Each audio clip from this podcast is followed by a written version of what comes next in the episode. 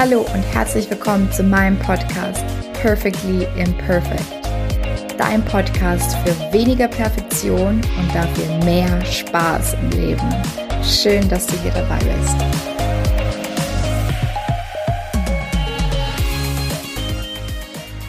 Hallo, schön, dass du wieder dabei bist. Heute habe ich etwas ganz Besonderes für dich und zwar will ich mal wieder eine Geschichte vorlesen und zwar ist die aus dem Buch Die Kuh, die weinte von Ajahn Brahm. Ajahn Brahm ist in London geboren und ähm, hat da eigentlich Physik an der Universität in Cambridge studiert und ist aber dann irgendwann buddhistischer Mönch geworden und lebte sehr, sehr lange und studierte und meditierte in, in Thailand in einem Kloster und hat da ja von seinem Meister Ajahn Chah oder wie man das ausspricht, ähm, sehr, sehr viel gelernt und erzählt in diesem Buch unter anderem die Lehren, die ähm, ja ihm sein Meister dabei gebracht hat. Und das sind wirklich, ja, es ist ein Buch voller schöner Kurzgeschichten, ähm, prima, um abends vorm Einschlafen irgendwie, ja, ähm, nochmal so ein bisschen ja, auf andere Gedanken zu kommen und die Welt vielleicht ein bisschen humorvoller zu sehen. Viele der Geschichten sind auch sehr, sehr, sehr, sehr witzig und ähm, ja, und einfach da vielleicht die Perspe Perspektive auf den ganzen Tag ein bisschen zu ändern. Und ähm, ich habe mir heute eine besondere Geschichte natürlich ausgesucht, ähm, die meiner Meinung nach perfekt auf das Thema perfekt auf das Thema Perfektionismus passt. Und ähm, ja, ich steige jetzt gleich ein und lese diese Geschichte vor. Und die Geschichte, falls jemand schon kennt, heißt Zwei mangelhafte Backsteine. Nachdem wir 1983 Land für unser Kloster gekauft hatten, waren wir völlig pleite und steckten bis zum Hals in Schulden. Auf dem Grundstück selbst stand kein einziges Haus, nicht einmal ein Schuppen. In jenen ersten Wochen schliefen wir auf alten Türen, die wir billig auf dem Schutt, Schuttabladeplatz erstanden haben. Mit untergelegten Backsteinen wurden diese Türen zu Betten, wobei wir als Mönche eines Waldklosters natürlich auf Matratzen verzichteten. Der Abt schlief auf der Tür, die am besten erhalten war und über eine angenehme glatte Oberfläche verfügte. Meine hingegen war geriffelt und wies überdies noch ein beachtliches Loch in der Mitte auf, nämlich an jener Stelle, wo einst der Türknauf gesessen hatte. Ich war zwar froh, dass der Knauf überhaupt entfernt worden war, aber nun befand sich mitten auf meiner Schlafunterlage ein Loch. Ich machte Witze darüber, dass ich nicht einmal zum, nicht einmal mehr zum Austreten würde aufstehen müssen, aber zum Lachen war mir eigentlich nicht zumute, denn kalter Wind pfiff nachts durch dieses Loch. In jener Zeit schlief ich sehr schlecht. Wir waren arme Mönche, aber wir brauchten ein Dach über den Kopf. Bauarbeiter konnten wir uns nicht leisten. Schon die Kosten für das Material waren ja kaum aufzubringen. Also musste ich das Bauen von Grund auf erlernen.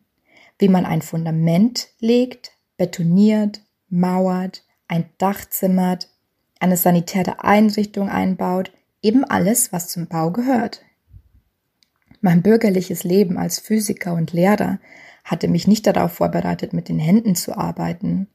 Doch im Verlauf einiger weniger Jahre wurde ich zu einem recht geschickten Bauarbeiter und nannte mein Team schon bald das BBC, Buddhistisches, Buddhistische Baucompany. Der Anfang war allerdings außerordentlich mühsam. Dem Außenstehenden mag Mauerarbeit leicht erscheinen. Man pappt etwas Mörtel auf den Stein, setzt ihn an seine Stelle und klopft ihn ein bisschen fest. Wenn ich aber leicht auf eine Ecke schlug, um eine ebene Oberfläche zu halten, stieg eine andere Ecke nach oben. Kaum hatte ich diese auch festgeklopft, tanzte auf einmal der ganze Stein aus der Reihe. Behutsam brachte ich ihn also wieder in die richtige Position, um gleich danach festzustellen, dass die erste Ecke schon wieder hochragte. Es war zum Verzweifeln. Wenn Sie mir nicht glauben, versuchen Sie es doch selbst einmal. Als Mönch verfügte ich über so viel Geduld und Zeit, wie ich brauchte. Ich gab mir also große Mühe, jeden Backstein perfekt einzupassen, ganz gleich, wie viel Zeit ich dafür benötigte. Und irgendwann war die erste Backsteinmauer meines Lebens fertig. Voller Stolz trat ich einen Schritt zurück, um mein Werk zu begutachten. Erst da fiel mir auf, das durfte doch nicht wahr sein, dass zwei Backsteine das Regelmaß zerstörten. Alle anderen Steine waren ordentlich zusammengesetzt worden, aber diese zwei saßen ganz schief in der Mauer. Ein grauenvoller Anblick. Zwei Steine hatten mir die ganze Mauer versaut. Der Zementmörtel war inzwischen fest geworden, also konnte ich diese Steine nicht einfach herausziehen und ersetzen. Ich ging zu meinem Abt und fragte, ob ich die Mauer niederreißen dürfte oder in die Luft jagen und neu anfangen dürfte. Nein, erwiderte der Abt, die Mauer bleibt so stehen, wie sie ist. Als ich die ersten Besucher durch unser Kloster führte, vermied ich es stets, mit ihnen an dieser Mauer vorbeizugehen. Ich hasste den Gedanken, dass jemand dieses Stümperwerk sehen könnte. Etwa drei oder vier Monate später wanderte ich mit einem Gast über unser Terrain. Plötzlich fiel sein Blick auf meine Schandmauer. Das ist aber eine schöne Mauer, bemerkte er wie nebenbei. Sir, erwiderte ich überrascht, haben Sie etwa Ihre Brille im Auto vergessen oder einen Sehfehler? Fallen Ihnen denn die zwei schief eingesetzten Backsteine nicht auf, die die ganze Mauer verschandeln? Seine nächsten Worte veränderten meine Einstellung zur Mauer, zu mir selbst und zu vielen Aspekten des Lebens.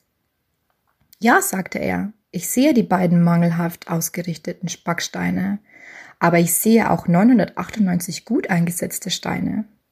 Ich war überwältigt. Zum ersten Mal seit drei Monaten sah ich neben den beiden mangelhaften Steinen auch andere Backsteine. Oberhalb und unterhalb der schiefen Steine, zu ihrer linken und zu ihrer rechten befanden sich perfekte Steine, ganz gerade eingesetzt. Ihre Zahl überwog die der schlechten Steine bei weitem. Bis dahin hatte ich mich ausschließlich auf meine beiden Fehler konzentriert und war allem anderen gegenüber blind gewesen. Deshalb konnte ich den Anblick der Mauer nicht ertragen und wollte ihn anderen Menschen auch nicht zumuten. Deshalb hatte ich das Werk vernichten wollen. Doch als ich jetzt die ordentlichen Backsteine betrachtete, schien die Mauer überhaupt nicht mehr grauenvoll zu sein. Der Besucher hatte schon recht. Es war wirklich eine sehr schöne Mauer. Jetzt, 20 Jahre später, steht sie immer noch und inzwischen habe ich längst vergessen, an welcher Stelle die mangelhaften Backsteine stecken. Ich kann sie mittlerweile tatsächlich nicht mehr sehen. Viele Menschen beenden eine Beziehung oder reichen die Scheidung ein, weil sie bei ihrem Partner nichts anderes mehr sehen als zwei mangelhafte Steine.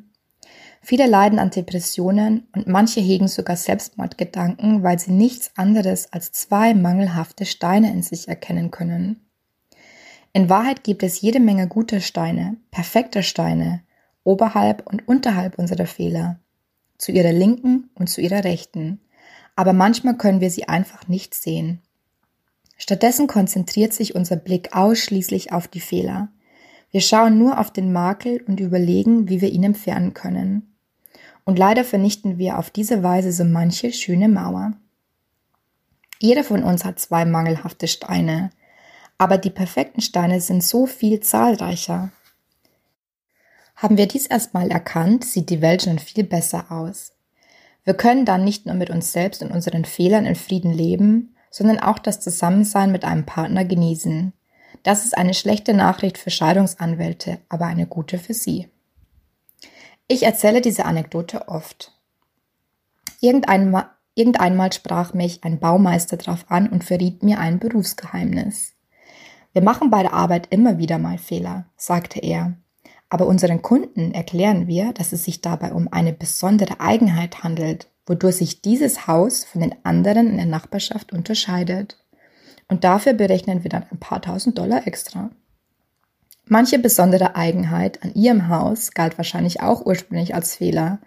Doch was sie in sich selbst, an ihrem Partner oder überhaupt, oder überhaupt am Dasein als Makel betrachtet haben, kann sich zu einer besonderen Eigenheit wandeln die ihr Leben bereichert. Sie sollten nur endlich aufhören, sich ausschließlich auf die negativen Aspekte zu konzentrieren. Das war die Geschichte. Ich hoffe, sie hat dir gefallen. Und ich sage eigentlich gar nicht so, so viel dazu, weil ich denke, dass die Geschichte sehr, sehr aussagekräftig an sich ist. Ich finde, da steckt noch so viel mehr drinnen als einfach nur diese ja, zwei fehlerhaften Backsteine. Ähm, die Geschichte, da könnte ich noch mehr Lebensweisheiten rausziehen, sagen wir es mal so. Aber die Kernaussage gilt natürlich den zwei fehlerhaften Backsteinen. Das war's dann auch schon wieder für heute. Schön, dass du dabei warst. Bis zum nächsten Mal. Tschüss.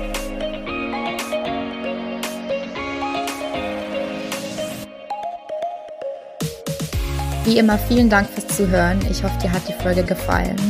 Und wenn du merkst, dass dein innerer Kritiker oder dein Streben, immer besser zu werden oder auch der Gedanke, einfach nicht gut genug zu sein, dir Lebensfreude und Energie raubt, dann schau doch auf meiner Homepage vorbei, katharinasiebauer.de. Dort gibt es einen kostenlosen Kurs und du lernst in fünf Schritten, wie einfach es sein kann, Perfektionismus loszulassen und dadurch mehr Leichtigkeit und Spaß im Leben zu haben. Ich freue mich, wenn du dabei bist. Bis dahin, hab Spaß im Leben.